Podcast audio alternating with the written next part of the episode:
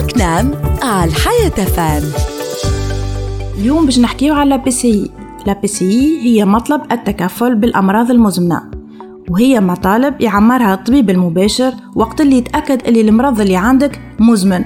تحال الملفات التابعة APCI للمراقبة الطبية للصندوق تنظر فيه.